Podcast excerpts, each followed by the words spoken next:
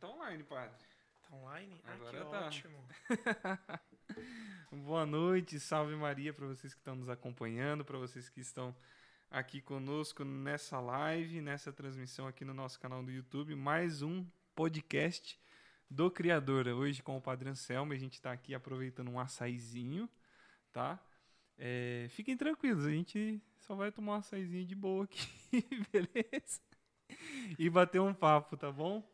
Estamos começando aqui. Você que sentindo no, no seu coração, você que entrou na, nessa live aqui agora sentindo no seu coração de quiser ajudar a nossa família, quiser ajudar o nosso podcast, todo o dinheiro que você nos ajudar vai ser revertido para a gente poder aprimorar, comprar mais microfones, fones de ouvido, mesa de som e poder aprimorar. Tem um QR Code aqui, esse é do Pix direto do nosso banco. Você pode ir lá no seu banco, apontar o seu celular para o nosso Pix e fazer uma doação caso você queira, tá bom? Isso para a gente poder melhorar cada vez mais e ajudar a nossa obra.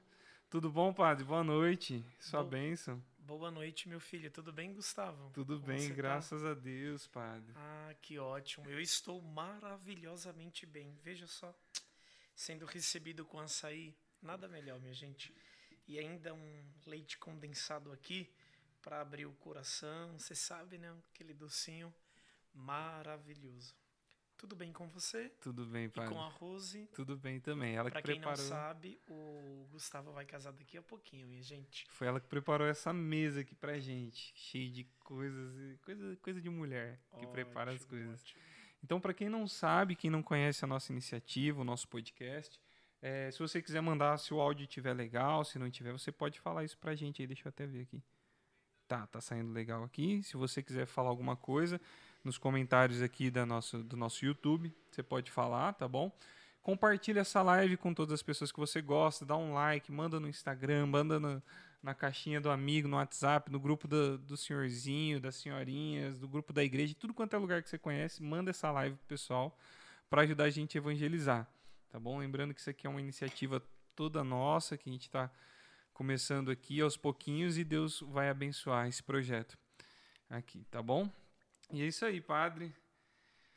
Tá Ô, bom, açaí, padre? Tá ótimo. Aproveita. Já comecei, hein? Fica à vontade. Aproveitando o ensejo, Gustavo, eu espero de coração que todos os membros aí da família do coração, família da qual você já faz parte, juntamente com a Rose, estejam nos acompanhando através do seu canal aí, do, do Criador, do podcast do Criador. É, são muito bem-vindos. Não só aqueles que participam ativamente da nossa paróquia, como todos vocês, e aproveito para, se servidos, um açaí vai de bom tamanho. Mas pode mandar. E você, se você for da Paróquia Imaculado do Coração, tá assistindo a nossa live, pega essa live aqui, às vezes tem algum grupo lá de pastoral que você está participando, pega essa live e vai aqui embaixo, ó. No YouTube você faz assim, ó. Se você estiver aqui pelo celular, você vai fazer o seguinte, aqui embaixo, tá? Tem aqui esse botãozinho de compartilhar. Você clica nele aqui, ó, vai abrir o WhatsApp. Você já vai direto pro WhatsApp, você seleciona os, os grupos que você quer mandar aqui, ó. Vou até mandar aqui pelo, pelo celular que eu tô da Rose, tá? Da minha noiva. Com as duas pessoas aqui. Colocou, enviou. Se você quiser também dá para compartilhar no status do seu WhatsApp. Que muitas pessoas vão estar com a gente e vão ser abençoadas essa noite acompanhando esse bate-papo aqui. A gente conversar um pouco da vida do Padre Anselmo, conhecer quem é o padre por trás do padre. Quem é a pessoa por trás do Padre Anselmo, o que, que ele faz, como que ele vive. Tipo o Globo Repórter. Ah, ô, ô, Gustavo, posso, posso já informar que tem pessoas lá de Sergipe nos acompanhando. Minha família. Meu pai, minha mãe, minhas sobrinhas, meus irmãos, tios. Ó, que fofinhos. Nossa. Gente de outro estado, minha gente. Então, entra aí, vamos viver juntos esse momento. E aproveita já, se você não está inscrito no nosso canal, já se inscreve aqui no nosso canal, tá bom? Após o- a nossa live aqui, durante a manhã, os próximos dias, a gente vai estar soltando os cortes dessa live, tá? A gente já teve o nosso primeiro podcast com o Frei Diego Santana, que aconteceu há duas semanas atrás. E tem vários cortes, você pode aproveitar, compartilhar os cortes, aquilo que você achar mais interessante, aquilo que Deus tocar no seu coração e evangelizar dessa forma, de uma forma total, bem mais contraída que a gente quer fazer. A gente não quer. Quero trazer um convidado aqui para a gente conversar num assunto, falar, "Ai, padre, fala da misericórdia. Não, quero que você fale, quero que conhecer você, quero que a gente troque experiências novas, saber coisas que você faz. Por exemplo, eu sei que você é doutorando em Sagrada Escritura, está fazendo doutorado. Né? Então, eu quero que você fale disso, quero que você fale da sua vida, de quem é você, de como você chegou aqui e tudo mais. Beleza? Então é um papo bem mais contraído, tá bom, pessoal? Não, por isso que a gente tá tomando um açaizinho aqui. É como se a gente estivesse numa mesa num restaurante, tomando um açaí no restaurante, comendo uma fruta, tomando um, um suco e aproveitando aí para bater um papo. Ótimo. Então vamos lá. Essa é a primeira? Vamos lá, padre. Começar? Fala um pouquinho de você, quem é você, quantos anos, de onde você é. Então, Gustavo, eu sou o padre Anselmo Conce, minha gente. Pela primeira vez na história, alguém teve a iniciativa de escrever no cartório de uma cidadezinha pequena lá ao sul do estado de Sergipe, Anselmo com C. E aí ficou, né? Porque meu pai e minha mãe não quiseram trocar, né? Então eu sou o Padre Anselmo com C de casa, Dantas. Eu vim de lá do interior, aonde a religião ainda é importante, como diz o Padre Zezinho uma comunidade simples, um distrito pequeno, e cresci tendo como atração principal da nossa vida a igreja. Sou da vida família, sou o quinto filho, somos em duas mulheres e três homens lá em casa. É... Você é o caçula, então. Sou o caçula. Mãe novinha, rapinha do caixa. É, do exatamente, caçula. E que desde cedo alimentei no coração o desejo de querer ser padre, né? Confesso hoje que para aqueles que conhecem a nossa paróquia, o Oliver está chegando primeiro do que eu. porque o Oliver está chegando com quatro anos, o nosso coroinho, para quem não sabe. É o filho eu, do Willy, né? O filho do Willy, exatamente. E da Mari. E eu cheguei com oito anos, né? Com oito, nove anos, eu já me tornei coroinha lá no interior. Gozado que eu queria fazer tudo no altar. Tudo. E eu vejo a mesma sensação no Oliver. Interessante, né? E logo cedo falei para os meus pais que eu queria ir embora para estudar, para ser padre. Ser padre sempre foi o fluxo do meu ser, a razão da minha vida. Né? E com 17 anos saí de casa e só volto para casa da manhã para vê-los e comer rapadura e tomar caldo de cana, comer, um comer cuscuz. pastel, cuscuz tripa de porco, uma maravilha. Né, bem, bem, regionalismo, tá? Mas é, coisas do interior.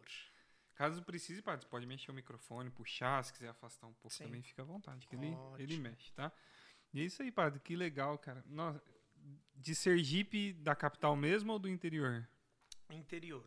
Uma cidade situada no sul do estado, semiárida, chamada Riachão do Dantas. Uma cidade, eu penso que hoje, de 25 a 30 mil habitantes, mais ou menos, né? uhum. né? tem uns 58, 60 distritos, que são chamados por povoados, e eu morava em uma Nazaré dessa. Né? Certo dia, Deus caminhando pelas ruas estreitas daquele pequeno distrito, Deus me chamou e eu resolvi segui-lo e não voltei mais. Estou aqui no alto mar. Nossa. Ah. A vocação é um negócio muito bonito. Padre, é, lá, tipo, quando você começou a estudar, você, você ficou lá, você foi para diocese, foi para a cidade, ficou... É, na verdade é um longo caminho, mas se eu posso resumir um pouquinho, né? Eu comecei os meus estudos lá. E eu nunca, assim, tive pretensão no meu coração a ponto de pensar, ah, eu vou embora para São Paulo, imagina São Paulo, uma cidade grande, né? Eu vou embora para São Paulo porque em São Paulo eu tenho o centro do Brasil. Eu nunca alimentei isso no interior. Sempre amei a minha igreja do interior, as procissões, o modo como a fé era vivida, isso tudo sempre me encantou. Porém, é, o bispo da época da minha mãe, da diocese da minha mãe, percebeu logo cedo em mim o dom de ser cabeção, de fato cabeça, nariz, enfim, orelha. Mas é, dons para os estudos. E a nossa turma era uma turma de oito no início. E aí ele disse: olha, dos oito, três vão estudar no Seminário dos Legionários de Cristo, que encontra-se hoje domiciliado em Tapsirica da Serra, em São Paulo. E os outros vão para um seminário que tem um estilo de vida um pouco diferente, lá em União da Vitória, no Paraná. Adivinha, eu fui classificado como um dos três que deveria vir para ser formado aos olhos dos legionários. Os legionários é uma congregação a, é, de ordem de ordem de nascença, de gênese da Espanha, do México, né? Uma congregação que tem um método muito bom na hora de formar, mas são muito exigentes. E eu passei em Tapsirica quase três anos. Ali eu pude começar e concluir o meu propedêutico e depois o meu curso de filosofia. Quando eu terminei o curso de filosofia, que é a primeira etapa para o sacerdócio, eu já não aguentava mais. Tinha que fazer barba todos os dias, tinha que usar batina todos os dias assim, os padres eram muito bons, mas eram muito severos porque são padres europeus, uhum. né? E daí eu pedi ao bispo, né? Olha, eu quero voltar para Aracaju, para minha capital, para minha terrinha, praia, eu quero fazer teologia lá, eu quero. Ele disse, padre, estou pensando em lhe mandar para o Regina Apostoloro em Roma, que é o colégio central dos legionários. Aí eu pensei, não. A casa caiu. A casa caiu. Aqui não é meu lugar. Aí ele disse: então, você tem duas opções. Ou você continua onde está, o bispo falando para mim, eu tinha 20 anos de idade. Ou você vai para a casa da sua mãe. Eu olhei para ele e disse: E se eu criar uma terceira alternativa? Ele disse: Vamos ver. Então, acho que o primeiro ponto na minha vocação é que, na medida em que Deus se entrega ao outro, aquele que é chamado, ele nunca se entrega de vez. Deus sempre se entrega como carnê de Casas Bahias, como que a prestações. Então, a primeira vez que eu pude sentir de fato que Deus me queria padre foi quando um ministro dele da igreja disse para mim: decida-se, e que eu senti a minha casa cair e ao mesmo tempo eu senti Deus se entregar a mim. Parece que tem coisas que na vida é assim. A sua casa cai, rui e o cenário é catastrófico. Mas isso é apenas aparente. Há uma membrana agindo espiritualmente falando. E a essa membrana, membrana eu chamo por vocação. Porque a lógica da vocação é nadar contra, contra todas as correntezas ordinárias da vida. Né? Então o bispo disse: ou continua onde está, ou volta para a casa da mamãe. E o espírito me falou naquela hora: cria uma terceira alternativa. E eu acho que deu certo. Ô padre, o pessoal falou que seu microfone está um pouco baixo. Aí quando o senhor for falar, o senhor puxa ele um pouquinho mais perto. Um pouquinho Isso. aqui. Vocês agora estão me ouvindo melhor. Aquela Isso. voz de radialista. E aí você criou uma terceira alternativa, então, padre, nisso. Come, pode começar aí, fica tranquilo. Você criou. Você falou, não, não me contento em ficar aqui, não me contento em ir para Roma e não contento em ir para casa da minha mãe. E Deus está me dando uma outra oportunidade. Para mim, Gustavo, é, vocação é sempre sinônimo de felicidade. Se você não está feliz no lugar onde você acredita que Deus te chamou, então é quase que matemático. Significa dizer que ali não é o teu lugar. Foi o que aconteceu comigo. Como eu não devia nada, pela porta que eu entrei, foi exatamente pela mesma porta que eu saí. Uhum. Então, assim, o primeiro aspecto da ação de Deus na minha vida foi entregue-se com liberdade, porque enquanto a catástrofe acontece por fora, Deus age por dentro. E aí, de fato, voltei para minha mãe, passei 30 dias de férias na minha mãe e tive uma audiência formal com o senhor bispo, que gosto muito dele. E não saí com aquela bênção que todo pai abençoa o seu filho, né? Porque eu sabia o que eu já minimamente representava para minha igreja particular. E não é que o bispo não gostasse de mim, não, pelo contrário, tinha muita empatia por mim, né? Mas eu não estava feliz naquele lugar. É, é, uma questão de adaptação. Isso é meramente humano. Né?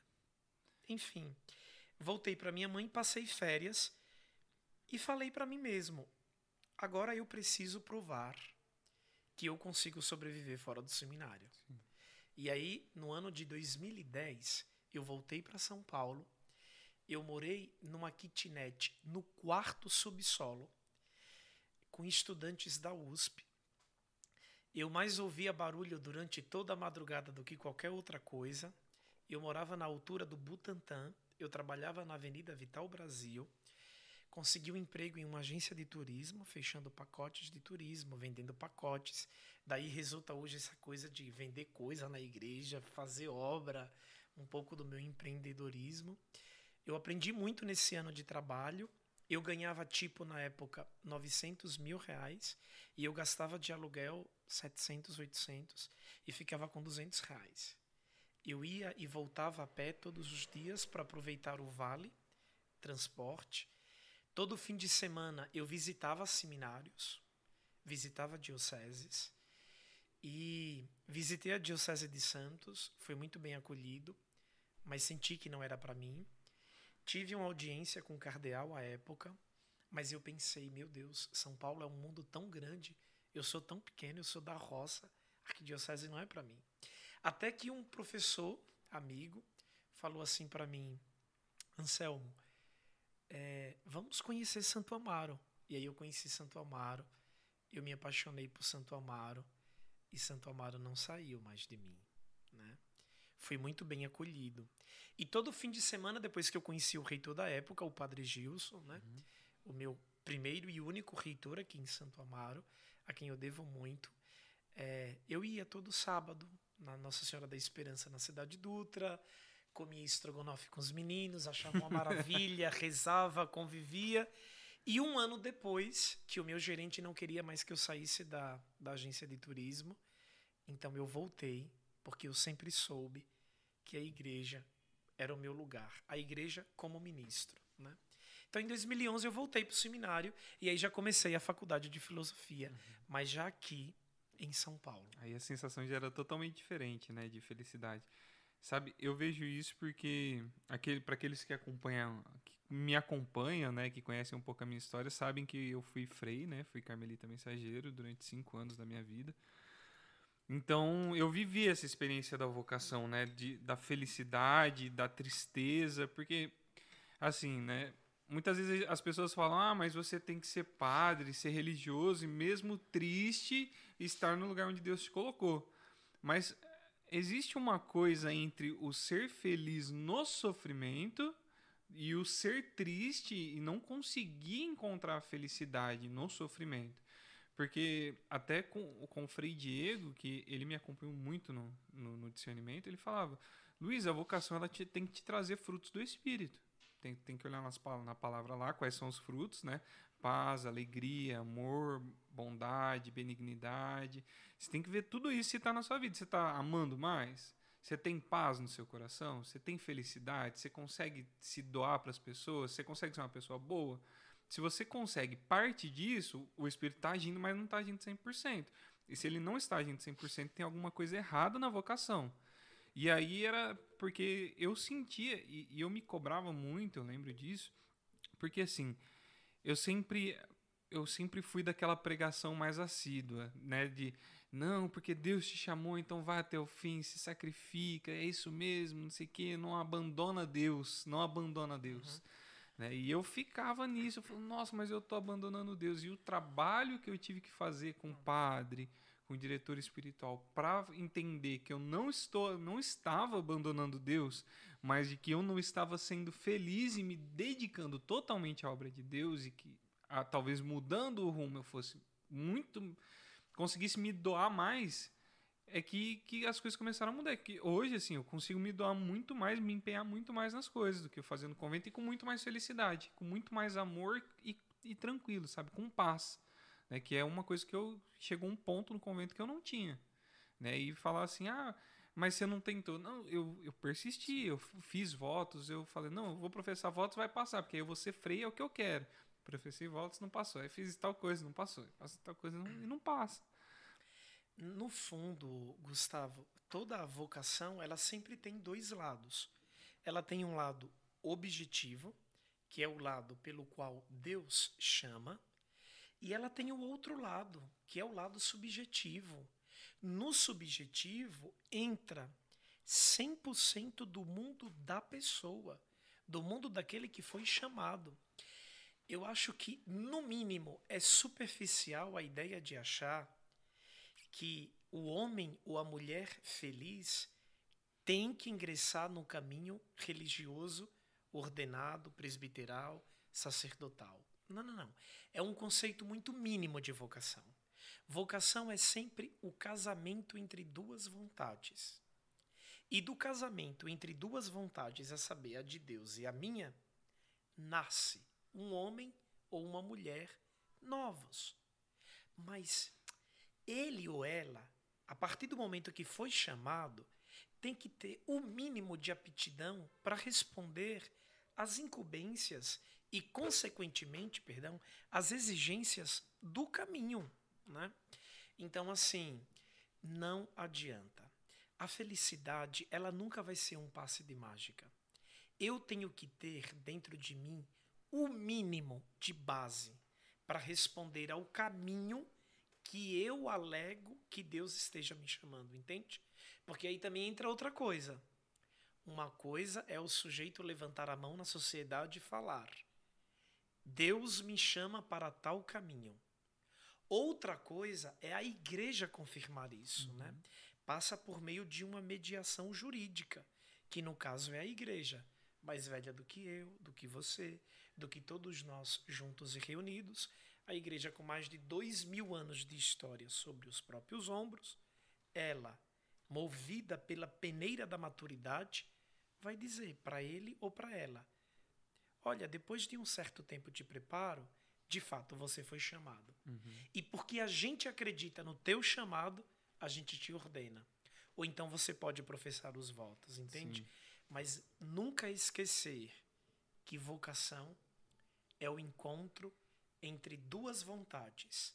Uma, a primeira, é transcendental, é iluminada, é toda livre. E a segunda é a condicional, é a terrestre, uhum. é a humana, é a minha e é a sua. A primeira não tem curvas nem dobras, mas a segunda tá cheia de poeira, de curvas, de dobras, de cera. E por isso o caminho formativo para ir nos adequando. E aí vem. Por que é que a vocação é linda de doer? Pouco importa aquilo pelo qual você foi chamado. Porque Deus, ele é tamanha felicidade e o sonho dele é nos ver de tal modo felizes que ele é capaz de fazer muitas curvas só para te alcançar. Padre, explica um pouquinho mais. A saber, um jovem entra no seminário ou na vida religiosa ou numa comunidade, enfim. Ele, por algum motivo, desiste, ou a instituição acha que ele não tem esse dom naturalmente ele vai seguir um novo caminho. Deus quer ver tanto a nossa felicidade que ele vai correr desesperadamente atrás daquela criaturinha e vai abrir várias portas e vários portões só e somente só para vê-lo feliz em breve. É mais ou menos isso assim, a pedagogia da vocação. Sim. Né? Eu, eu passei a entender também assim, diversos pontos. uma das coisas que. A primeira coisa que eu precisei entender nesse caminho foi que, tipo assim. É que a, a vocação ela é um passo de fé. Então eu nunca tenho a certeza de que Deus me colocou naquele caminho, a não ser que eu tenha ser, a não ser que Deus tenha aparecido do meu lado e falado: "Filho, você vai ser padre", ou "Filho, você vai casar". Ou seja, é fé, é um caminho de fé, é um se lançar. E o segundo ponto que eu tive que aprender é o que que Deus ele ele me dá a liberdade da escolha também. Mesmo que ele me coloque, ele ainda fala assim: "Meu filho, é isso que você quer? Porque se for o que você quer, eu vou abençoar. Se não for o que você quer, eu também vou, vou te abençoar." Porque às vezes a gente acha que tipo assim, ah, porque se eu não fizer tal coisa, eu estou fora da vontade de Deus e aí Deus não vai me abençoar. E, tipo, que, que Deus ruim, né? Que Deus maldoso, que se eu não fizer o caminho dele, ele não vai me abençoar. Não, ele me abençoa. Tipo assim, eu posso escolher entre a felicidade e a perfeita felicidade. Né? Então, e ali no convento eu, eu me via numa situação assim. É, eu gosto dos freis. Eu gostava da vida. Eu me dedicava à oração. Eu tinha tempos exclusivos para oração. Adorava a vida fraterna, mas não me completava. Exatamente. Eu queria estar tá ali, o meu coração ansiava estar tá ali, eu queria ser padre, eu achava lindo. Nossa, padre, não sei o que, não sei o que lá. E, e não me completava. Até eu entender, e eu lembro que, que foi um, o padre aqui da diocese, que na verdade nem é daqui, é da, da diocese de Brasília, que me ajudou muito nisso, o padre Wellington, que ele falava ele falava assim, filho, às vezes a gente tem, às vezes a gente acha que tipo ser padre é a última coisa do mundo é o maior grau de felicidade de um católico.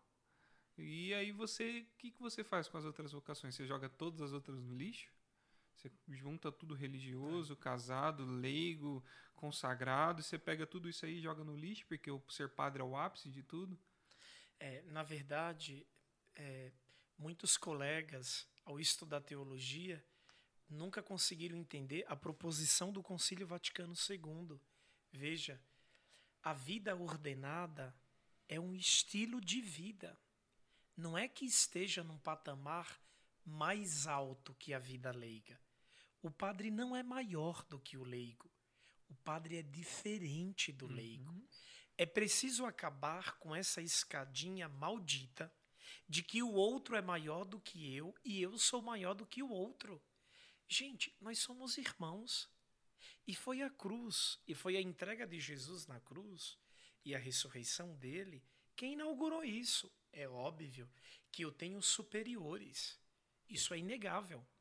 Mas o meu superior o é em vista de um trabalho, de uma função.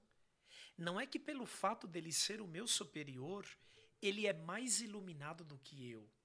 Até porque quem é mais alto na igreja o é para servir não para estar tá no andar de cima. Cristianismo não é um edifício formatado a modo de prédio. Primeiro andar, segundo andar, terceiro. Não. Cristianismo é catraca de bicicleta. Sou eu que me encontro com outro e dou a mão ao outro. E o outro que dá a mão ao outro. E é no entrelaçar destes anéis que a gente forma uma comunidade. Porém, eu não sou você, você não é eu e você não é ela. Ou seja, e é na diversidade e na diferença que a gente se encontra. Veja, a gente fala muito de vontade de Deus. Meu, um dia eu fui ver Abraão, para ouvir a vontade de Deus, já tinha mais de 70 anos. Moisés, quando precisou voltar de Madian para ir para o Egito e exercer o trabalho de libertação, já tinha 75 anos. E a gurizada mal entra na vida formativa, já começa a tocar no assunto sobre vontade de Deus, entende? É, a vontade de Deus acontece quando eu sou capaz de fazer como fez Abraão, fez Moisés, fez Sara, fez Maria. Eu tenho tudo. Abraão tinha terra, família, herança, nome.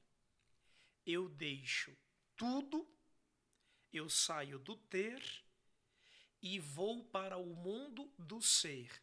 Quem é que me leva da minha estrutura, do meu mundo, da minha segurança, do mundo do ter? Eu tinha família. Eu tinha casa da minha mãe. Eu tinha laços no interior. E eu deixei o mundo do ter baseado na promessa e no chamado. Vem, vamos alçar voos. E aí o vocacionado ou a vocacionada é chamado ou chamada a ir para o mundo do ser. E quando eu faço essa ponte aérea do ter para o ser, eu saio do seguro e vou para o incerto. Eu saio do conhecido e vou para o desconhecido. Isso é vocação. Uhum. Por isso é humano. nesse tráfego, nesse trajeto, eu entender, não, não é por aqui. Eu preciso dar a volta. Eu preciso contornar. Uhum.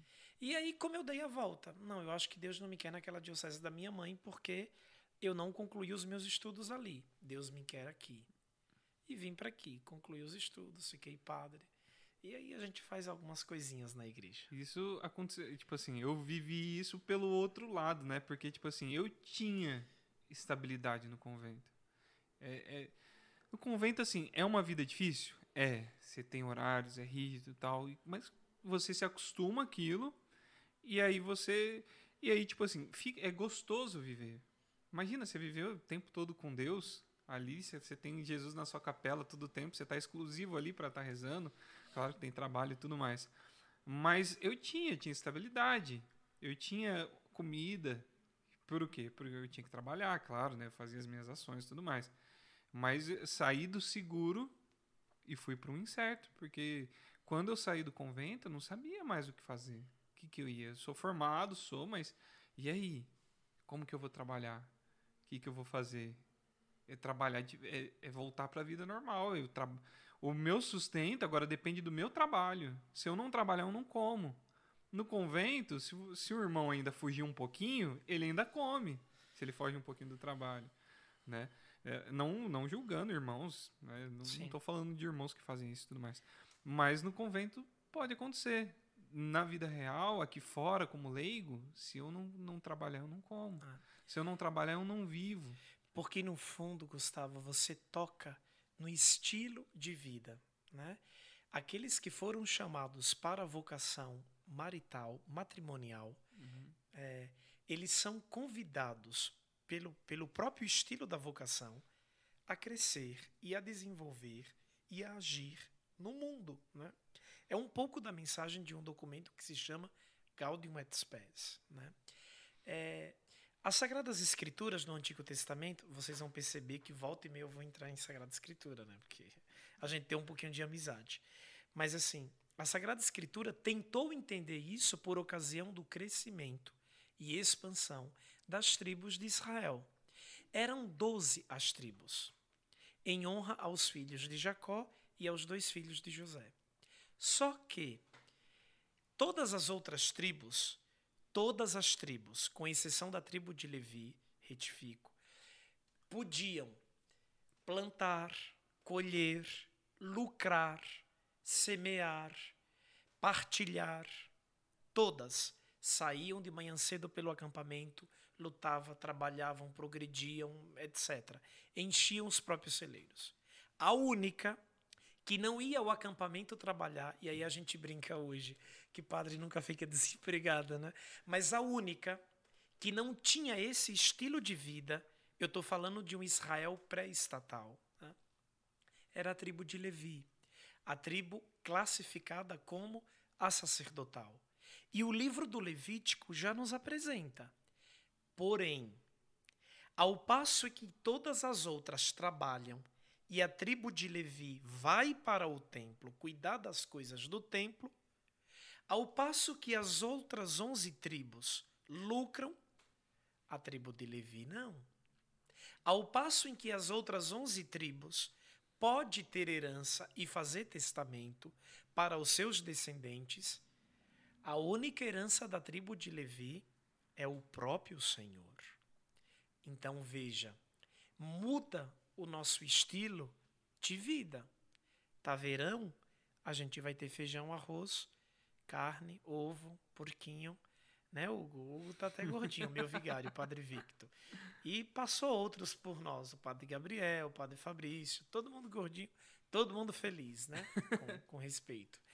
É, a gente sempre vai ter o mínimo para viver. Porém, o que é que muda? Muda o nosso estilo de vida.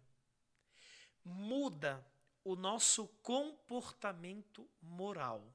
Explico, padre, o casado não tem que dar bom exemplo, mas é claro que tem que dar bom exemplo. Mas o casado pode olhar para mim e falar assim: eu sou dono da minha vida. O presbítero, não sei se ele poderia falar isso, porque ele entregou a vida dele para a igreja, se bem que o casado entregou a vida dele para a esposa, né? Para a família, para os filhos, é que a moral do estilo da vida do padre é uma moral diversa. Porque um cidadão leigo pode olhar para qualquer estrutura do mundo e pode simplesmente falar: Olha, eu faço da minha vida o que quiser, porque eu não preciso provar nada para ninguém. Já o presbítero, o sacerdote, tem uma moral a preservar, sabe? Ele deve sim. Em que sentido? Ele dedicou a sua vida a Deus por meio da igreja e a igreja o abraçou. Então ele deve abraçar com todas as exigências da vida da igreja. Tem um preço? É óbvio que tem. Mas não é humano, padre? Todos nós somos humanos. Então, volta o quê? Volta o encontro das duas vontades. Uma vontade maior do que eu se encontrou com a minha pequenina vontade. E todas as vezes que essas duas vontades se encontram, o amor se reinflama, a graça acontece. E creio que Cristo apareça. Tem um pouco a ver, eu acho que, com aquilo que Santa Teresinha falava na questão de, de, de se, se dar a Deus a ponto de não, não buscar nada e ser um, um objeto nas mãos dele. Né? Santa Teresinha ela dava a dinâmica da bola, né? Ela queria ser uma bolinha nas mãos de Jesus para ele brincar do jeito, ou seja, a vontade dela era se lançar e deixar com que ele guiasse. E tinha uma outra que eu sempre usei isso daí, até no meu discernimento, né, na, na minha época de discernimento, que era que Deus, era que ela falava assim para Deus: Deus, é, vem guiar o meu barquinho. Né? Eu te dou o leme do meu barquinho. Não quero mais guiar o meu barco. Então é, é, é, é pegar a vontade e falar assim, Deus, eu tô pegando isso e tô te dando. Sim, sim. E aí a vontade de Deus que realmente guiava e brincava com ela como quisesse. Outra coisa muito interessante, Gustavo, é que ao passo em que o vocacionado. Gente, quando eu falo vocacionado, vocacionada, não fica reduzindo a palavra só para padre, uhum. para freira, para casamento. Também pode ser vocação a leigo, leigo consagrado um estilo de vida diferente, né? E que a igreja precisa tanto. Então, quando aquele que foi chamado ou chamada faz essa ponte aérea entre o ter em busca e em vista do ser desconhecido, uma coisa muito interessante acontece o seguinte: quando ele faz esse cruzamento, né? Esse, esse caminho, acontece que Veja, há um mistério que bate à tua porta e que te aguarda. E o nome desse mistério é Deus. Aí o chamado, aquele que foi chamado ou chamada, o rapazinho ou a mocinha, ele vai começar a desenhar na sua vida aquilo que ele acredita ser Deus. Ou seja, se você olha para a vida de um vocacionado, qualquer vocação do mundo, sabe? O ideal é que você encontrasse no itinerário da história dele ou dela o rosto de Deus. Quem foi Deus para Teresinha de Lisieux? O mistério mais simples do mundo. Terezinha entendeu Deus a partir da viela da simplicidade. Teresona compreendeu Deus a partir da avenida da mística. Teresa de Calcutá construiu a sua face ou a face de Deus na vida dela melhor olhando para o pobre, para o caído, para o moribundo. Você entende? São Jerônimo desenhou na história dele a vida de Deus, traduzindo as Sagradas Escrituras, a Vulgata. Então, eu e você temos uma história. Cara, você. Desculpe, né, cara? Você é. levanta, você reza, você trabalha, você pega trânsito, você paga boleto, disso eu entendo. Você volta para casa, a família ainda está pequena, você está pensando no casamento agora, se Deus quiser, no fim do mês de maio. É, enfim. Mas em tudo isso você está fazendo a sua história. Você está costurando o seu universo. E em tudo isso, sem querer, ainda que não de modo proposital, você está desenhando a imagem de Deus. Por isso, meu caro, eu preciso ter o tempo inteiro um encontro sincero com Ele. Porque se eu começar a me posicionar na minha vida como calculista, Deus vai ser um calculista. Se eu começar a me posicionar como general, que imagem eu vou construir sobre Deus? De que ele é um general. Se eu começar a me posicionar como um relativista, Deus vai ser um espírito relativista. Então, isso é muito importante. E tudo isso está dentro do universo da vocação. E é engraçado, porque a gente falou de vocação e eu acho que você, trabalhou muito tempo como na pastoral ah, vocacional, né, padre? Um e eu acho que por isso a gente, Deus acabou puxando esse assunto. Coisa ainda é latente, né? O vigário fala em casa, o padre Hugo, ah, sai, sai dessa, não te pertence mais, né? O padre Vitor é. foi você que, desde Sim, o começo, né? Colocamos ele vai estar aqui seminário. com a gente, ele vai contar aí. Ah, quero quero ouvir dele. Que legal. Essa história, mas... E no, como acompanhador vocacional, padre, assim, você fale o que pode, né? Não sei, tem muita coisa que não dá para falar porque toca na vida das pessoas também, às vezes não é interessante. Sim. Mas teve muito caso difícil de vocação, tem muito caso difícil, é como que se, que se resolvia isso? É... é... na verdade, nós trabalhamos à frente da, da promotoria vocacional da Diocese, hoje está aos cuidados do padre Antônio Henrique, né? É, primeiro eu cuidei de um projeto chamado Feira Vocacional e Provocações, por nove anos. Depois, à frente da promoção vocacional por quase seis anos. Né? A missão principal da pastoral vocacional em uma diocese é articular, desculpa, é animar, né? é promover as vocações exatamente no âmbito diocesano. Uhum. É lógico que cada pároco, cada padre, sua paróquia, é nato um promotor vocacional. É na paróquia que a vocação cresce, sem dúvida, né? Porém, o bispo precisa ter um padre referência que acompanhe, que implemente o estilo do padre que o bispo quer ter na paróquia, na diocese dele. Então, quando o Dom José chegou aqui na nossa diocese, a primeira missão que ele me deu foi essa, de cuidar da promotoria vocacional. E aí nós criamos juntos um projeto. Que tipo de padre a Igreja de Santo Amaro precisa? Em cima desse projeto, nós trabalhamos, como até hoje o Padre Antônio trabalha.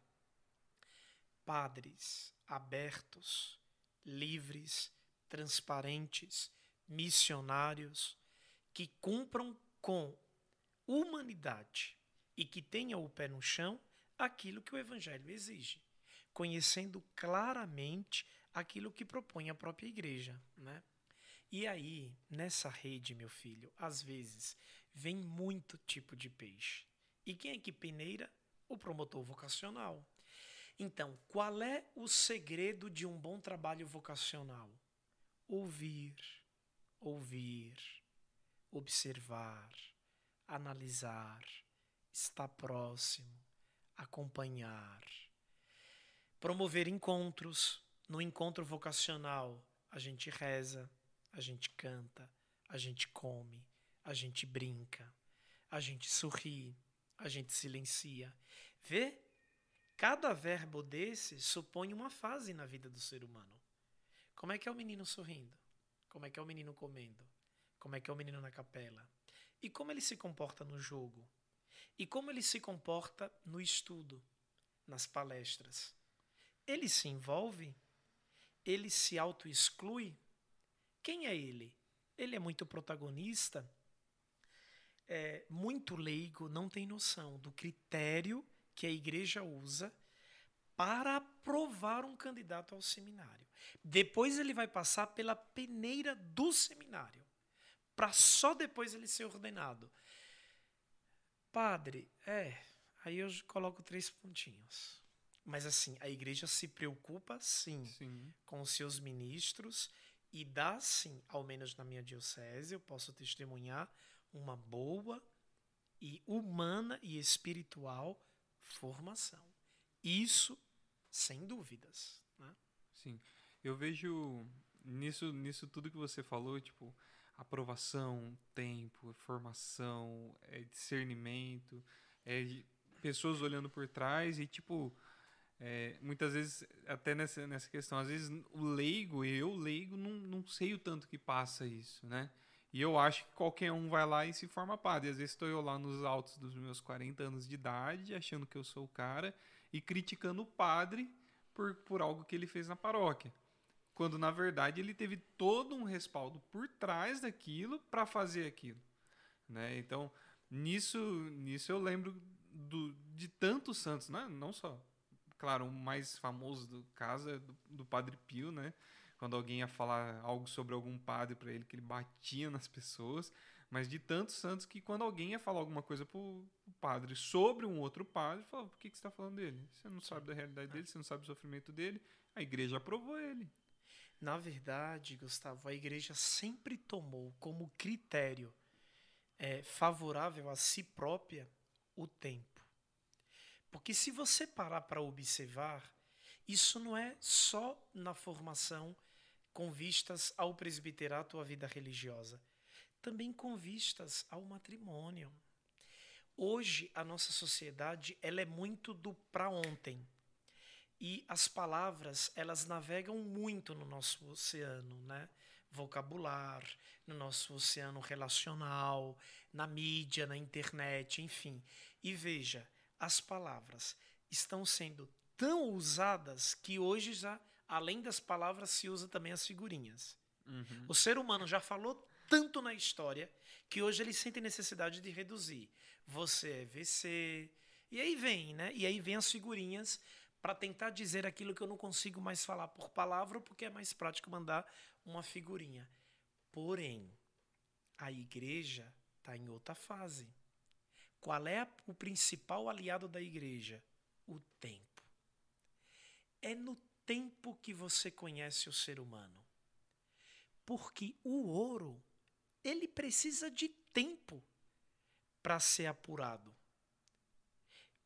Diga-me a quantidade de tempo que ficou um metal no fogo, que eu digo a genuinidade dele. A mesma coisa é com a formação. O homem e a mulher precisam ser maturados pelo tempo. É o tempo quem vai nos revelar aquilo que somos. Então tem que esperar. Você não consegue produzir um padre, produzir entre aspas, em dois anos, em quatro anos, em cinco anos. No mínimo sete, oito, nove anos. Isso demanda tempo. E a sociedade contemporânea tem um pouquinho de ojeriza do tempo. Sobrevive nele, mas não o aproveita como deveria. Então, acho que é interessante. A igreja continua usando a pedagogia do tempo. Você ama a Rose. Só que esse amor é convidado a amadurecer ainda e tanto mais que daqui 20 anos você vai poder olhar para ela e vai dizer: não é que no início eu não te amava, é que no início eu te amava com palavras. Hoje eu te amo com as minhas rugas, com os meus cabelos brancos. Porque hoje, como se diz no popular, a gente já comeu um quilo de sal juntos. Então eu posso dizer que eu te amo, entende? Então, assim, por um lado, é preciso ter paciência com o outro. O padre carrega consigo um mistério, gente. Ele deixou o ter terra, casa, família, vida, amigos. E ele cruzou o limiar, atravessou o Atlântico. Ele foi para o mundo do desconhecido. o mundo do ser. Você não sabe como ele está naquele dia. Respeite, dê tempo ao tempo. E como o tempo coloca tudo no seu devido lugar, Deus, que é o Senhor do tempo, vai nos falar o que o padre guarda no coração dele. É só dar tempo ao tempo. Ou a freira, o leigo consagrado, o casado, né? Enfim. Sim. Padre, uma outra coisa que a gente queria falar sobre isso, deixa eu ver o horário para a gente também não se alongar, não dá, temos tempo ainda. é, o senhor faz doutorado em Sagrada Escritura, o senhor é mestre em Sagrada Escritura, o senhor já me falou que é mais é focado no Antigo Testamento, né? Eu até eu não sei como que o senhor, como que você, o senhor fala no, lá na, na faculdade, tá? Mas eu lembro de uma formação que que um frei deu pra gente, falou que dependendo da faculdade não se fala Velho Testamento nem Antigo. É o primeiro testamento e o segundo, porque ele nunca, nunca se tornará antigo, a Sagrada Escritura. É, hum. é, é, mais um jogo de palavras, né, que o pessoal fala. Eu não sei como que vocês falam, eu Sim. citei É, na verdade, na verdade, aquilo que diz Santo Agostinho, né, e que o Concílio Vaticano II, através da Dei Verbum, é, enfatizou bastante é, geralmente usa-se mais é, a classificação Antigo Testamento. Né? Uhum. Inclusive, há um cântico de Santo Tomás que diz que seja louvado o antigo, mas de antigo ele não tem nada, porque tudo o que contém nele é simbolicamente representado no novo. Né? E o novo visibiliza e traz à tona tudo o que está guardado no Antigo Testamento. A nomenclatura Primeiro e Segundo Testamento surgiu depois de algumas escolas bíblicas, né? sobretudo na Alemanha e nos Estados Unidos. Mas é como você falou, é tudo questão de nomenclatura. Né? Só para a galerinha se, se inteirar. Né? Eu poderia ter escolhido qualquer outra área, ou de filosofia ou de teologia. Por que, que eu escolhi Bíblia? Porque aos 15 anos de idade eu já fazia Lexio Divina. Lexio Divina é um modo de ler a Bíblia, que nasceu na Idade Média através dos monges, é, por meio de quatro passos: leitura, meditação, oração e contemplação do texto bíblico. Você lê, você medita, você reza e você contempla em cima do texto. Então eu comecei assim. Tudo que era texto, tudo que era livro que falava sobre Lexio Divina, no auge da minha juventude, eu comprava e lia nos meus horários vagos no seminário. Depois aprendi a missa em latim, depois me interessei pelo grego, estudei grego três anos no Mosteiro São Bento, e aí queria trabalhar a passagem de Jesus no Getsemane. Porque a minha tese na filosofia foi sobre Ennui e Divertissement em Blaise Pascal, o tédio e o divertimento. Ah, agora sim, que eu não tava é, entendendo. Tédio, tédio e divertimento, desculpe. Imagina. É, em Blaise Pascal. Eu gostei uhum. muito do Pascal. E Pascal, para explicar esse relacionamento entre alegria e tristeza, entre sensação boa e depressão profunda, ele traz a imagem de Jesus no horto do Getsemane. E aí eu guardei o meu trabalho da filosofia e disse: na teologia, eu vou trabalhar Jesus no Getsemane trabalhei. E no meu mestrado, eu vou trabalhar Novo Testamento, Jesus no Getsemane. Porque Pascal vê a seguinte imagem: Deus que chora. Que Deus fraco é esse? Deus pode chorar? Bom, aí fui eu, comecei a estudar grego, tudo empolgado. Toda semana ia para o Mosteiro São Bento, valei-me Nossa Senhora. Saía da cidade de Dutra, ia para o Mosteiro São Bento, passava a noite inteira estudando grego e voltava. Daí, se eu estiver falando muito rápido, você me avisa. Não, tá? pode Porque falar, pode. Metralhadora. Segue. Daí, é... pensar que não. O Dom José já estava na diocese e tal, como bispo diocesano. E toda vez que eu via, eu dizia: E aí, quando é que descola meu mestrado? Aí ele: Calma, calma, imagina, calma. Até que um dia ele disse: Tem carta branca, pode começar o mestrado. Aí eu disse: Dom, eu vou trabalhar o Novo Testamento, viu?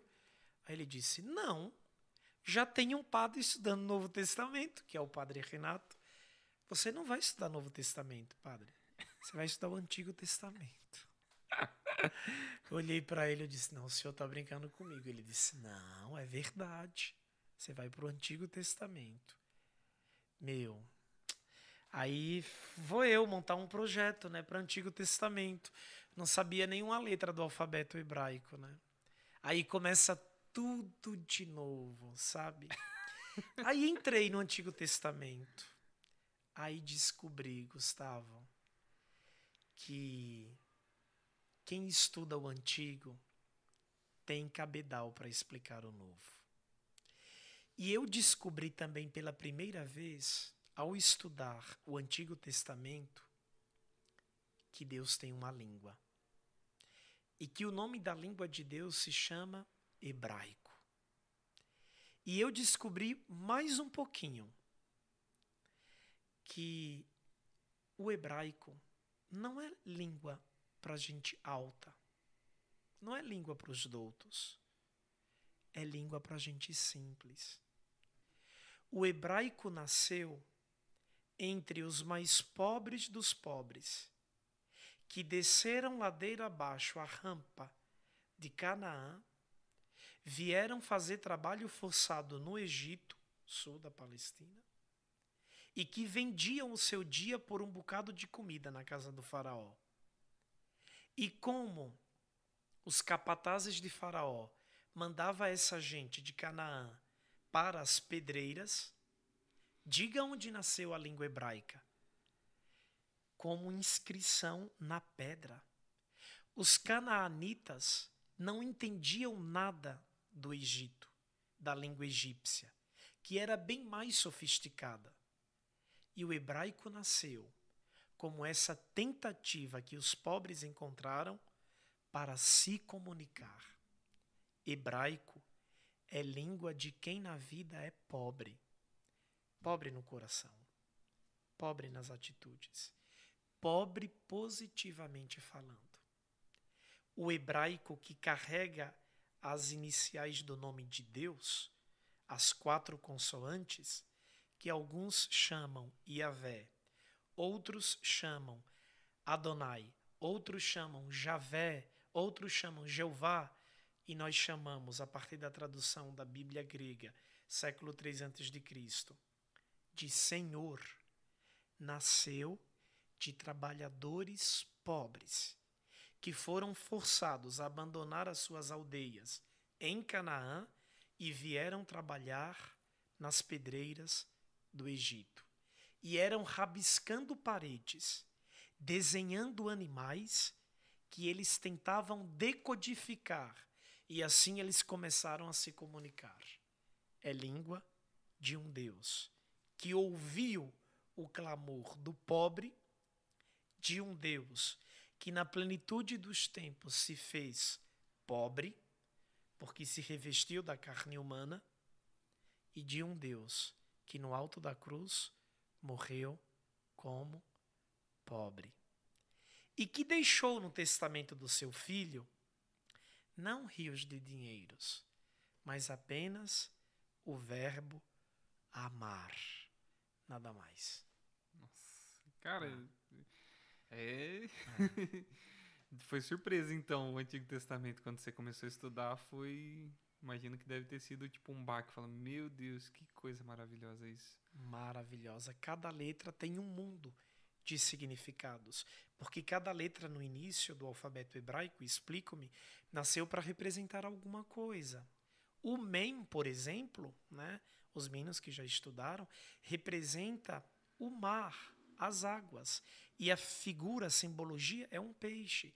Então, no hebraico antigo, no hebraico arcaico, a letra tinha sempre uma simbologia, um desenho, uma figura. Né? É tentativa de comunicação. Né? Então, claro, é, Deus tem uma língua. E o nome da língua de Deus é hebraico. É, Essa é a minha tese. É o que você falou na questão do peixe, né? Eu ia perguntar exatamente isso. O peixe tem a ver com isso, né? Sim, se, se, bem que já é um símbolo cristão, uhum. né? O peixe, né? Já está mais no Novo Testamento. O peixe lá, né? O símbolo da paixão de Cristo, né? Uhum. É um símbolo litúrgico de muito peso, né? Tudo que for liturgia, você pergunta ao Padre Fabrício quando vier aqui, que ele é muito, muito inteirado nesse assunto. Ali já. É. E assim, nas Sagradas Escrituras, ao entrar no hebraico, como eu trabalhava na pastoral vocacional, uhum. eu sempre pensei assim, Gustavo, a intelectualidade tem que estar a serviço da pastoral. Uma intelectualidade é, delirante só serve para isso, para a pessoa elocubrar. Mas não, eu tenho que colocar os meus dons e o outro tem que colocar os dons dele a serviço das pessoas, da comunidade. Então, na época, como eu trabalhava na pastoral vocacional, me interessou o tema de Moisés. Eu acho que você já ouviu falar que Moisés possivelmente era gago. Sim. Né? Padre Léo já fez várias palestras sobre a gagueira de Moisés. Né? E isso sempre me importunou. Né? Porque no livro do Êxodo, e aí foi objeto, meu objeto de estudo no mestrado, no livro do Êxodo, no capítulo 4, no versículo de 10 a 12, e depois eu trabalhei o capítulo 6, versículo de 10 a 13, e depois os versículos 18, 19 e 20. Lá diz que Deus chega para Moisés e diz assim: Moisés, eu aqui eu vou colocar num trocadilho uhum. é, informal, tá? Para todo mundo entender. Não vou uhum, repetir sim. o verso, mas vou fazer com as minhas palavras. Eu preciso que você vá até a casa do faraó para libertar o povo. Moisés retruca: Senhor, eu não. Eu não sei falar. Eu tenho a boca e o lábio e os lábios pesados. Aí Deus começa a replicar com Moisés. Mas ora, quem é que colocou uma boca, uma língua? Quem é que fez o cego ver, o mudo falar? Não sou eu? Eu sou o Senhor. Vai. E aí Moisés insiste: Não, Senhor, manda outro. Até que chega um momento que Moisés diz assim: Tá vendo meu irmão Arão? Manda ele. Ele fala bem. Deus diz: tudo bem, no modo bem popular, informal. É, Arão vai contigo. Ele vai ser boca para você e você será para ele como que um Deus. Então, assim, eu trabalhei a questão da, da gagueira de Moisés. Como um homem pode ser chamado por Deus para dialogar com o Deus do Egito, Faraó, se essa criatura não sabe falar? Aí eu comecei a entrar na questão da dimensão da palavra. Até que ponto a palavra é importante na desenvoltura do meu ministério profético? Deus quer que eu fale. Eu tenho que falar. Mas se eu sou gago, como é que eu falo? Então eu trabalhei umas 100, cento e pouquinhas páginas aí no mestrado. Deu um bebê bonito, assim, deu, deu, deu para deu para caminhar. Então você trabalhou mais dentro do livro do Êxodo, então? Livro do Êxodo. Mas os outros livros dentro, assim, por exemplo, como é, o mestrado é em Sagrada Escritura, foco no Antigo Testamento. Os outros livros você, chega a estudar, a aprender, a ver também? É que assim, a teologia ela é muito comparada né, a uma outra ciência. Em todas as ciências você tem o período da graduação. Uhum. Na graduação você vê como se fosse na medicina o clínico geral, você vê tudo, né? Aí, quando você entra na pós-graduação, não tem jeito, você tem, tem, que particularizar o seu objeto de estudo. Uhum. O meu objeto de estudo foram alguns versículos do livro do Êxodo. É muita coisa. Você não pode pegar um livro. Nem num doutorado você pega um livro.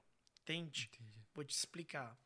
Então, eu peguei esse trechinho da vocação de Moisés. Que a vocação de Moisés vai do capítulo 3, o capítulo 3 todo, até o capítulo 4, no versículo 17.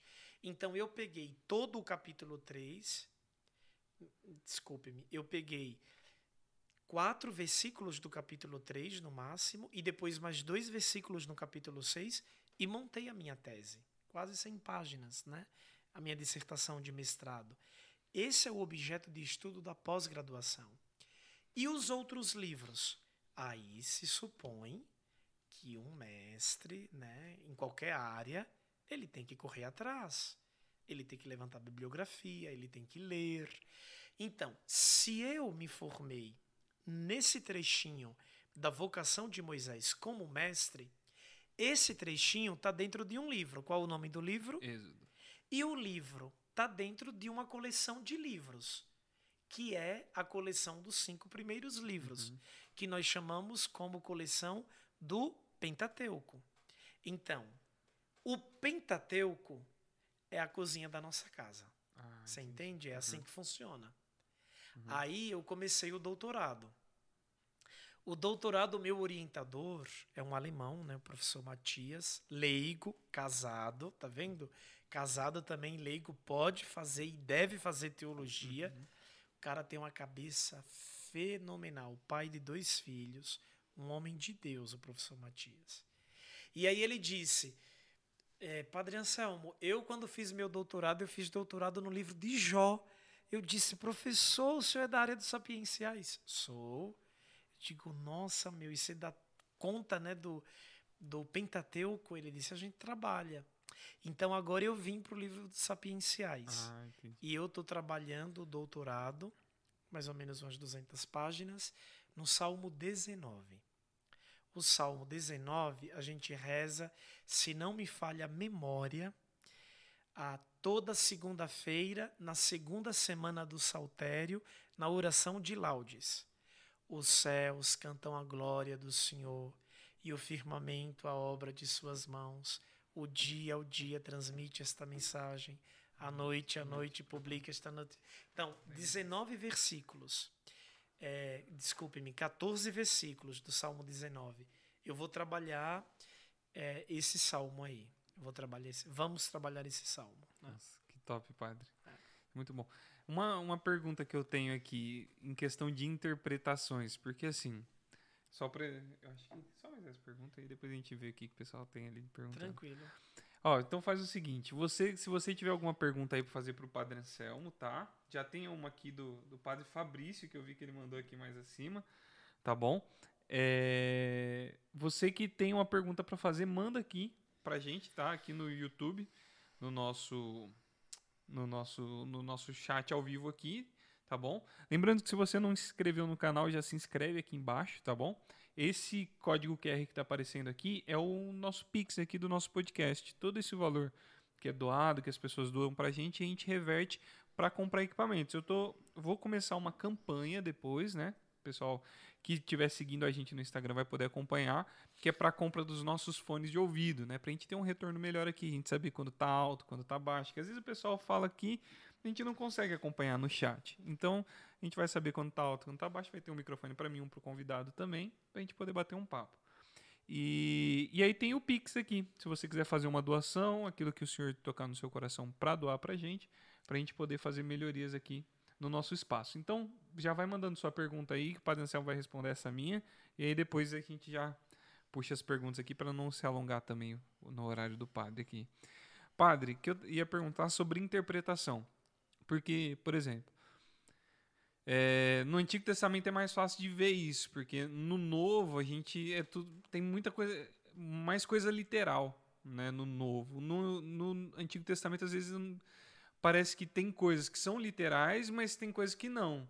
Por exemplo, se a gente pega lá no Gênesis, a criação, né? Então é onde a gente bate com os criacionistas batem com os evolucionistas, porque na Bíblia a gente fica batendo cabeça, e, tipo assim, para mim, para mim, eu, ser humano, Luiz Gustavo, não me importa se a gente veio, se Deus criou Adão e Eva e a gente veio dos dois lá, ou se eh, no momento do mundo surgiu dois seres humanos, um homem e uma mulher, ou se a gente evoluiu, para mim tanto faz porque não é o meu objeto de estudo e não vai mudar a minha vida, né? O meu pensamento. Mas como que a gente interpreta isso? Co- Como a gente interpreta o Antigo Testamento nesses casos? Então, Gustavo, na verdade, assim, a primeira coisa que o leitor tem que ter diante de si é clareza.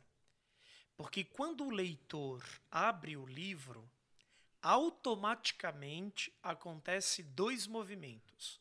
O primeiro, o mundo do leitor se debruça sobre o mundo do autor do texto.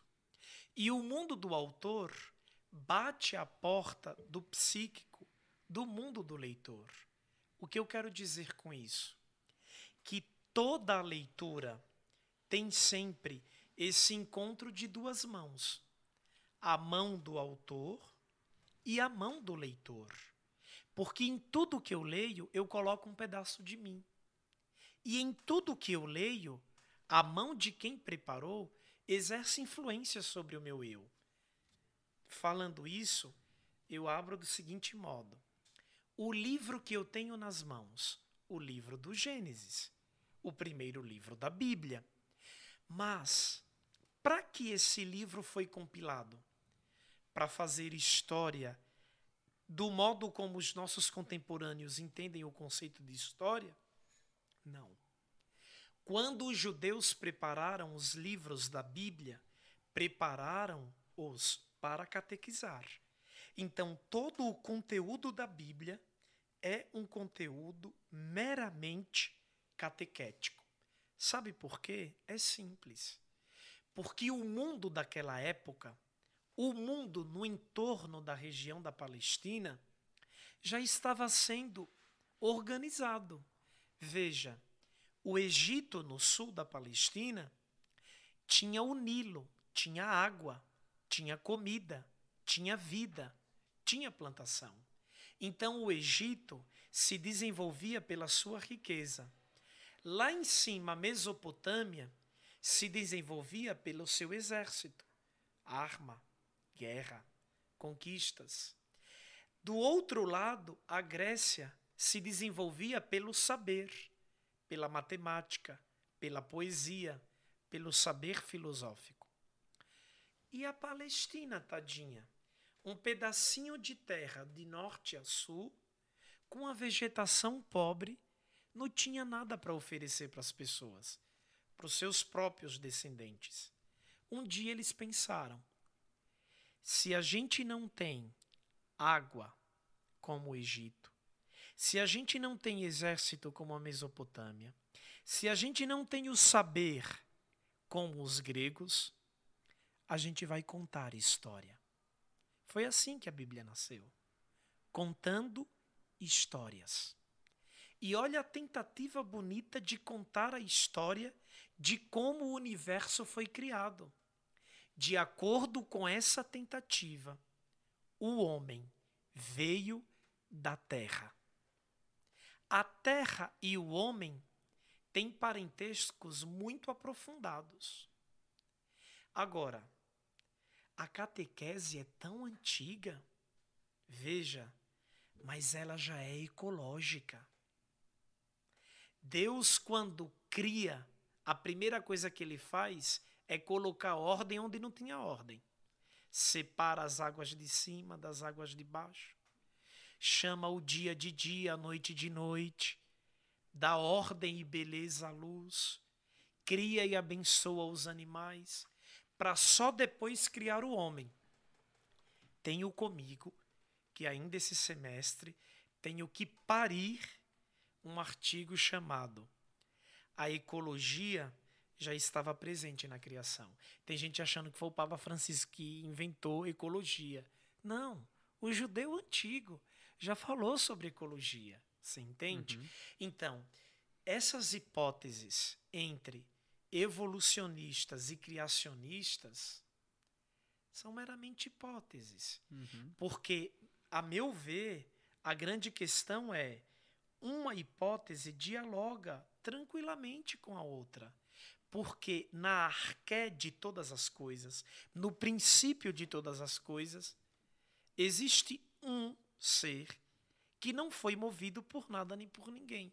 E é este nós chamamos de Deus que criou tudo uhum. e deu beleza e ordem a tudo que não tinha ordem. Então, quando eu olho para um texto bíblico, eu tenho que ter na minha cabeça. Ele não foi compilado para ser histórico no sentido iluminista dos ocidentais. Que história para nós é tudo aquilo que pode ser provado pela lupa. O texto bíblico foi criado para registrar o passado e abrir janelas para o futuro. Então, o texto foi preparado em um presente, imaginando um passado antiquíssimo e abrindo janelas de esperanças para um futuro. E ele é muito atual. Qualquer texto, e eu desafio, das Sagradas Escrituras, ele se encaixa na minha vida e na sua. Qualquer. Todos, todos. Qualquer um texto, qualquer. Tente. Não tem um texto que você diga, esse não me fala nada. Uhum. Ele fala. E até um, uma vez estudando sobre isso, eu vi tipo assim, as diversas maneiras de ler a Bíblia, né? Porque aí tem a questão do, do alegórico, tem a questão do, do metafórico, e aí e uma dessas era a Bíblia que dialoga comigo, né? Comigo, com eu.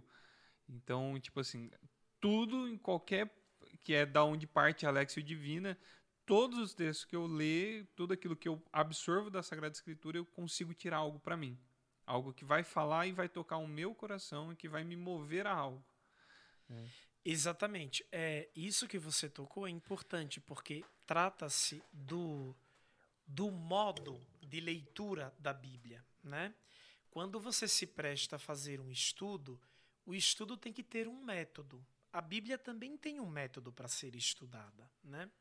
E dentro deste método, há modos de leitura. Existe uma leitura chamada por leitura literal. É a interpretação literal. Ou seja, eu preciso descer a raiz mais profunda daquele trecho para tentar entender o que o seu autor está propondo para mim. Eu pego, por exemplo, o trecho famoso que a igreja toda proclama na Sexta-feira da Paixão como primeira leitura, o servo sofredor de Isaías. Bom, do ponto de vista cronológico, quando você ouve aquela leitura de Isaías, você para e pensa: peraí, puxa, Isaías está falando de Jesus. Só que se você for ler aquele texto através do método literal, você tem que pôr o pé no chão. Isaías conheceu Jesus? Não. Não. Porque do ponto de vista cronológico, cronológico, Isaías veio primeiro do que Jesus. Jesus veio depois. Bom, Isaías não conheceu Jesus. Estou dando um exemplo. Então, Isaías não estava falando sobre Jesus? Não. Possivelmente, então, ele estava falando sobre alguém que, à época dele, na comunidade, sofreu muito e foi injustiçado. Ponto. E todo o resto eu tenho que ir atrás. Então, na hora de interpretar um texto usando os óculos do sentido literal, eu tenho que fazer um caminho não de progressão, mas de regressão. Eu que sou leitor, vou caminhar para trás para chegar até a origem do texto. Então vamos lá. Eu sou Anselmo, eu sou brasileiro, eu falo português. O texto que eu estou lendo é retirado do livro do profeta Isaías. Só que Isaías não falava português, Isaías não era brasileiro, Isaías não conheceu Jesus. Então, se eu quiser entender o que Isaías está falando, eu vou ter que regredir até os dias de Isaías. Eu tenho que conhecer a sua língua. Eu regrido. Eu volto no tempo. Eu tenho que conhecer o seu histórico. Eu tenho que conhecer sua cultura, seu contexto cultural. Então, veja. Ele está muito longe de mim, mas eu posso chegar até ele. Vamos lá, eu aprendo hebraico, eu estudo o contexto da época e humildemente eu chego pertinho de Isaías. Aí eu vou poder entender aquela leitura a partir do óculos da literalidade, do sentido literal. Ai, padre, é difícil. Olha, mas posso confessar, até comer rapadura hoje é difícil, viu? Principalmente para quem tem a glicose alta, né? Então, então assim, é, se eu fizer esse caminho de regressão, eu vou responder a primeira pergunta do texto. O que o texto diz em si? Aí vem. Então eu vou usar outro óculos. eu vou usar o óculos do sentido espiritual. Um óculos de leitura que os padres da igreja usaram muito. Ou vou usar um óculos do sentido sincrônico dos textos. Então, narrativo. Aí eu vou responder a uma outra pergunta, o que o texto diz para mim. Então, se eu usar o óculos do sentido literal, eu vou ter que voltar no tempo e regredir. Se eu usar o óculos do sentido espiritual, aí eu vou ter que fazer uma leitura de progressão para frente, porque no primeiro caso é o que o texto diz em si, no segundo é o que o texto diz para mim. Nossa, Entendeu? Entendi. É um pouquinho complicado, mas acho que dá para entender. Não, deu para entender sim. Padre, que bênção.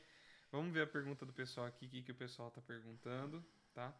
É, e aí depois a gente já, já encerra por conta do nosso horário, para não ficar tarde também. Vamos ver aqui, o Padre Fabrício, o Padre Fabrício, sua bênção, Padre, tá aqui com a gente, tá assistindo a gente.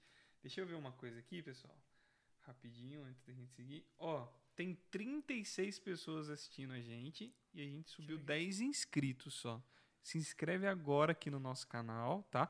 Manda isso aqui para um monte de pessoa que você conhece, para até o final dessa live, quem sabe a gente chegar aos nossos 200 inscritos.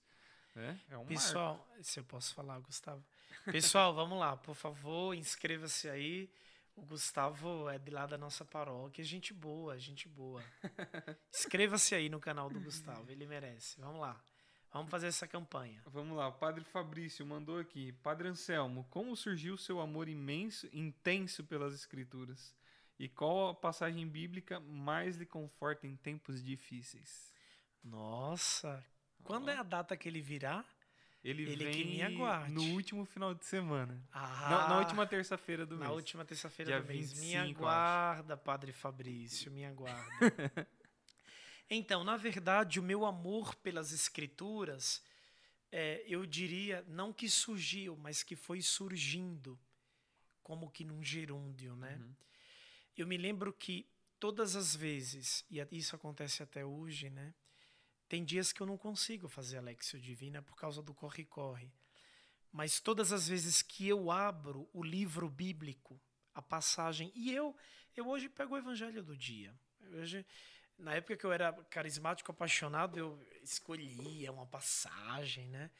Hoje eu pego o evangelho de- do dia e ele consegue me falar, porque ele, ele contém para mim a palavra de Deus, né?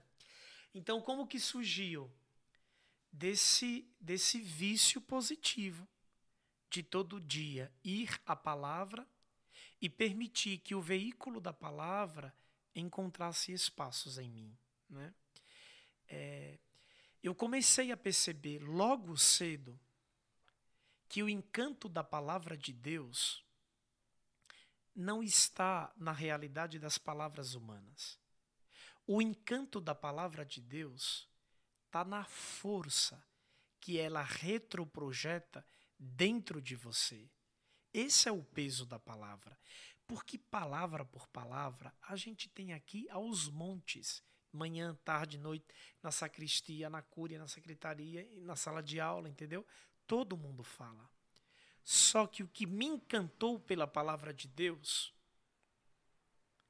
foi que diante de um de uma enxurrada de livros que contém neles palavras, eu ouvi o silêncio. E foi no silêncio que Deus falou a mim. Até hoje é no silêncio. Na Lexio Divina, eu falo. Ele me fala. Mas eu não escuto com os meus ouvidos biológicos carnais. Então, o que me encantou foi esse modo novo de deixar-se domar pela palavra. Tem dias que eu vou para a Lexio Divina e digo: Eu preciso, Senhor. Porque eu tenho, sabe, eu tenho decisões profundas a tomar. E quando eu termino o meu momento de oração, eu já sei o que tomar. Que decisão tomar. Um exemplo, entendeu? Então, assim, o que me encanta na Bíblia é que, embora ela seja costurada por um maremoto de palavras humanas, A força da sua mensagem é passada para nós através do silêncio. Então, rezar com a Bíblia é ter a sensação de uma gravidez do coração. Deus te engravida quando você reza com a Bíblia. É um, mas é um processo. Não é magia. Não é mágica. É um processo constante. Entende? Entendi. E ele perguntou mais o quê? Ele perguntou qual, qual a passagem bíblica mais lhe conforta em tempos difíceis. É, eu acho que sem dúvidas, sem dúvida, ah, tem várias, né? Mas eu acho que sem dúvidas o Salmo 119, né? Tua palavra é lâmpada para os meus pés e luz para o meu caminho, né? Eu deixei tudo pela palavra de Jesus. Eu dei tudo, quase tudo a ele. Tem coisa que ainda não dei eu ainda tenho, como diz o velho Abraão, eu ainda tenho os meus Isaques. Tem que dar. Mas eu quero dar tudo a ele, porque eu sei que ele, palavra, se tornou humanado por minha causa. Né? Acho que essa é a ideia. Né? Nossa, bonito, é. bonito, bonito. Perguntaram se, se você é brasileiro. Nossa Senhora. Sou é, ele ou ela. Foi Cristina Sampaio, Padre Anselmo brasileiro. Minha filha, sou. Sou de lá do semiárido nordestino, minha filha. lá do Sergipe, sou. É porque eu puxo muito R, né, Gustavo? Já me falaram isso é, na paróquia, né? Até comentaram aqui, falaram assim. É, Cristina, sim, ele é. Devido aos estudos em outras línguas, ele puxa muito R. Puxo muito R. E o meu orientador falou que o sonho dele é que eu aprendesse alemão, porque eu já tenho muita facilidade é? no R, né? Muita, muita facilidade no R. Mas eu acho que isso vai demandar um tempo aí para aprender alemão, né? Vamos ver hum, como é que sabe? vai ficar. É. é. E ela perguntou também: as missas do Padre Anselmo são transmitidas pelo canal do YouTube? A missa das 10h30 no domingo da manhã, né? Canal uhum. do YouTube da paróquia, Paróquia Imaculado Coração de Maria, Diocese de Santo Amaro, sim, nós transmitimos. Uhum. Então, quem não é inscrito também pode ir lá no, no, canal da paróquia, se inscrever e acompanhar lá a missa das 10h30 da manhã, todos os domingos. Durante a semana também tá transmitindo, não tá? Não, agora nós cortamos. Já né? cortou? O povo voltar, né? E o tem povo... a live do coração, né? Tem a live do coração todo sábado que você participa que também, eu participo né? também. Todo Legal. sábado às 19 e 15 e com 15. a oração do terço e depois a live. A live, que é o um nosso um, um, grupo, um grupo de oração. De oração um grupo de oração é de uma hora, né? Uhum. Um grupo de oração de uma hora. Quer ver? Deixa eu ver se alguém perguntou mais alguma coisa. Que lindas palavras, ama a palavra de Deus. É, Alexandra Panuzzi. É, Padre Anselmo, uma sugestão para os leigos de como começar a ler a Bíblia. É, essa é boa, Alexandra. Vou te marcar, viu? Brincadeira. Na verdade, é, quando a gente é, questiona acerca né, do método de leitura, eu acho que a primeira coisa é o que, que você mais deseja? Você mais deseja conhecer, ir conhecendo a Bíblia ou você, então isso supõe um processo todos os dias, aos poucos, e você quer conhecer a Bíblia de ponta a ponta, ou você quer apenas ser um telespectador ativo da Bíblia? Explico-me. Se o seu sonho é ser parte integrante da Bíblia, eu te aconselho, siga a liturgia a estrutura da liturgia da palavra da missa diária. Leia a leitura, leia o salmo, leia o evangelho. De segunda a sábado. No domingo, primeira leitura, salmo, segunda leitura, evangelho. Ao fim de três, quatro anos, a gente já visitou 95% dos textos da Bíblia.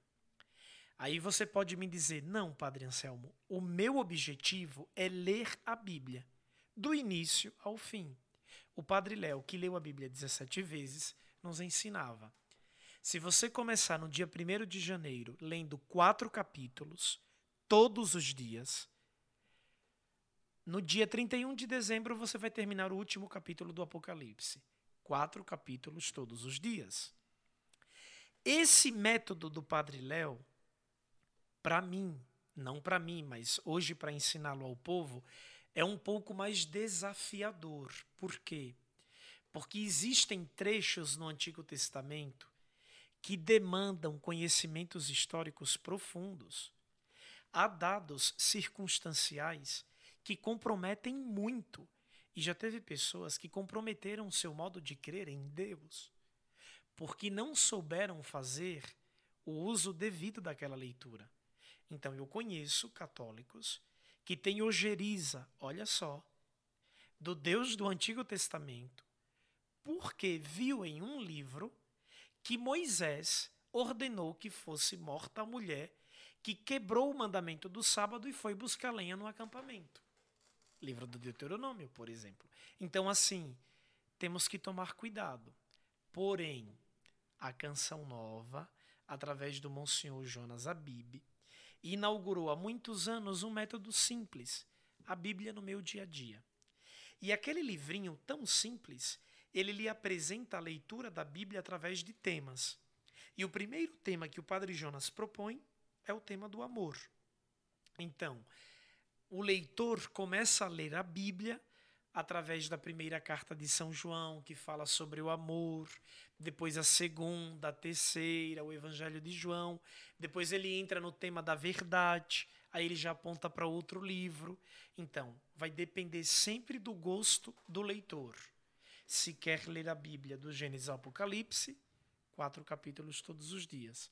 E quando tiver dúvidas, procura um biblista, um padre, um catequista orientado, experimentado. Né?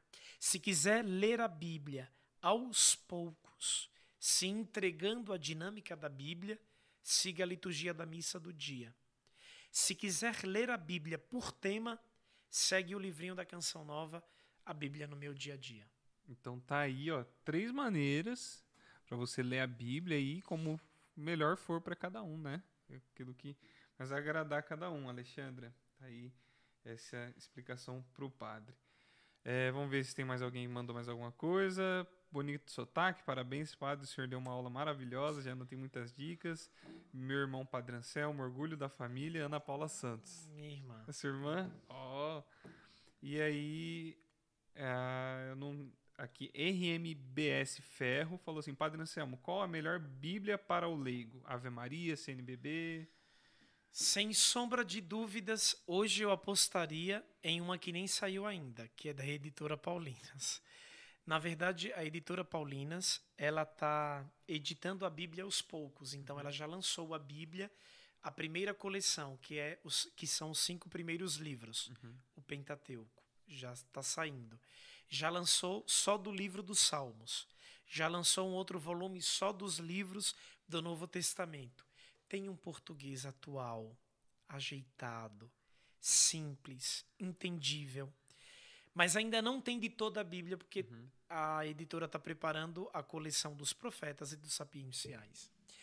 É, tirando isso, tem a Bíblia de Jerusalém, que tem uma tradução muito técnica e que seria um pouco mais fiel à tradução. Sim. E a última tradução da CNBB também está muito boa. Uhum. Agora, que me perdoe os irmãos paulinos. Não, não, não, os claritianos, eu acho, é os claritianos. Mas eu acho a Bíblia da Ave Maria com muito respeito, tá? Por favor, tem coisas muito boas, mas com a linguagem muito antiga. Usa categorias muito clássicas do português dar-lo-ei, aquelas, aquelas categorias né, da, da famosa ênclise, mesóclise, próclise, né? Uhum. São categorias formais, eruditas, até bonitas, mas que não te dá gosto na leitura, porque a leitura tem que desenvolver Sim. um pouco, né? Então eu penso, eu penso que seja por aí. É, eu na paróquia estou aderindo às, aos volumes que estão saindo da, da editora Paulinas. Uhum. A gurizada lá, nossa gurizada já sabe. É. A tia diz: Ó, oh, semana que vem é da coleção dos cinco primeiros livros. Aí eles vão pegar o volume do Pentateuco. Ah. É mais levinho, é mais. Meninos, ó, semana que vem o encontro catequético é dos evangelhos. Já pega o Novo Testamento. Então já vai dando um, um amp na galerinha. Eu uso para ler, para estudar, às vezes, a de Jerusalém. Mas eu gostava muito da Bíblia do Peregrino. Boa. Ela tem Muito notas muito, muito boa. boas de rodapé. Uhum. Não é tanto o texto, a tradução, como as, As notas. notas. É. São muito boas. Ela é gostosa para É. estudar. Talvez a melhor em notas. É. né? E uma outra que eu, eu li algumas vezes também quando estava no convento era a Teb. Teb, Teb. Era gostosa também de ler. Sim, Uma sim. leitura agradável. Tem, tem a pastoral, tem outras diversas, Uhum. né? Tem a edição pastoral também, mas que é bem, bem light, né? Uhum. Muito bem. Então é isso, padre. Não temos mais nenhuma pergunta. Agradeço a presença aqui no nosso podcast. Agradeço você que assistiu a gente, que esteve conosco aqui nessa noite. Foi uma bênção. Acho que a gente aprendeu bastante aí sobre Sagrada Escritura. Se inscreve no nosso canal, fica ligado porque logo durante a semana a gente vai soltando os cortes, tá bom? E aí, para que que serve os cortes? Eu vou explicar. Para que que serve? Explica. Porque vai que você tá no meio do seu dia, né? E você não quer ver um- uma hora e meia de bate-papo, né? Mas tem lá um, negócio que chamou atenção sobre o padre falando de Moisés e a gagueira. E aí você vai ver um curto vídeo de 5, 7, 8, 10 minutos que você assiste rapidinho lavando uma louça. Entendeu? Então é para isso que serve os cortes. Serve para você fazer isso, serve para você mandar num grupo da família para evangelizar, serve para postar no status do WhatsApp, que é algo que chama a atenção das pessoas. É para isso, durante a semana saem os cortes. E aí você que estiver eh, não assistiu, ah, eu quero assistir a entrevista toda, quero assistir a entrevista, né? O bate-papo, não, não a entrevista, pelo amor de Deus. É, quero assistir esse bate-papo todo, como que eu faço? Acabou a live aqui, ela vai subir pro, subir pro YouTube novamente. E caso você queira, durante a semana a gente vai lançar e vai ter na Spotify, na Apple Podcasts, Google Podcasts, todas as plataformas digitais, vai ter lá o nosso podcast. Você pode ouvir no seu carro, lavando uma louça, limpando a casa, você põe lá no celular e vai acompanhando e, e, e fazendo, é, acompanhando com a gente essa, esse bate-papo bacana. Muito bem. é, eu aproveito, Gustavo, para agradecer. Deus o abençoe, viu? Amém, E pai. te ajude muito nessa empreitada. Reitero que é um trabalho de evangelização, Uhum. tá de parabéns. Conte conosco, né? É, vim aqui dessa vez para bater um papo com você, mas posso vir de outras vezes para fazer um cafezinho, para Aham, estar aqui, para ajeitar um fio. pra- Nós somos uma família, tá bom? Obrigado pela sua participação lá em nossa comunidade Obrigado. em nossa paróquia e queria que os nossos internautas lembrassem, né? É, existe um órgão humano que classifica melhor a Bíblia que os outros. Não é a boca, não é o olho, não são as mãos, é o ouvido, né? Shema Israel, né? Ouve Israel, né? Então, aprendamos a ouvir a Bíblia. Num emaranhado de palavras humanas, ali há engravidado a palavra de Deus, que fala. Fala através dos acontecimentos, fala através do silêncio, fala através da história. Né? É, então, é o ouvido, por excelência, o órgão que simboliza a Bíblia. E Deus tem uma língua. A língua de Deus é a língua dos pobres, é a língua hebraica. Né? Então, que nos debrucemos sobre isso. E então vamos permitir que a palavra nos fale em um mundo cheio de tantos verbetes. Amém, Pai. Amém. E aí a gente vamos marcar depois uma próxima, quando tiver mais pra frente do seu doutorado, pra você vir falar só sobre os sapienciais pra gente. A gente bater uma hora só de papo Vamos só lá. sobre os sapienciais. vamos sim, vai dar certo. Vai ser bem bacana, tá bom? E é isso aí, uma boa noite pra vocês, um bom descanso e até na próxima terça-feira que estará conosco o Padre Vitor, o vigário do nosso querido Padre Anselmo, estará conosco aqui partilhando um pouco da vida dele, batendo um papo com a gente, tá bom? Até mais, pessoal, uma boa noite.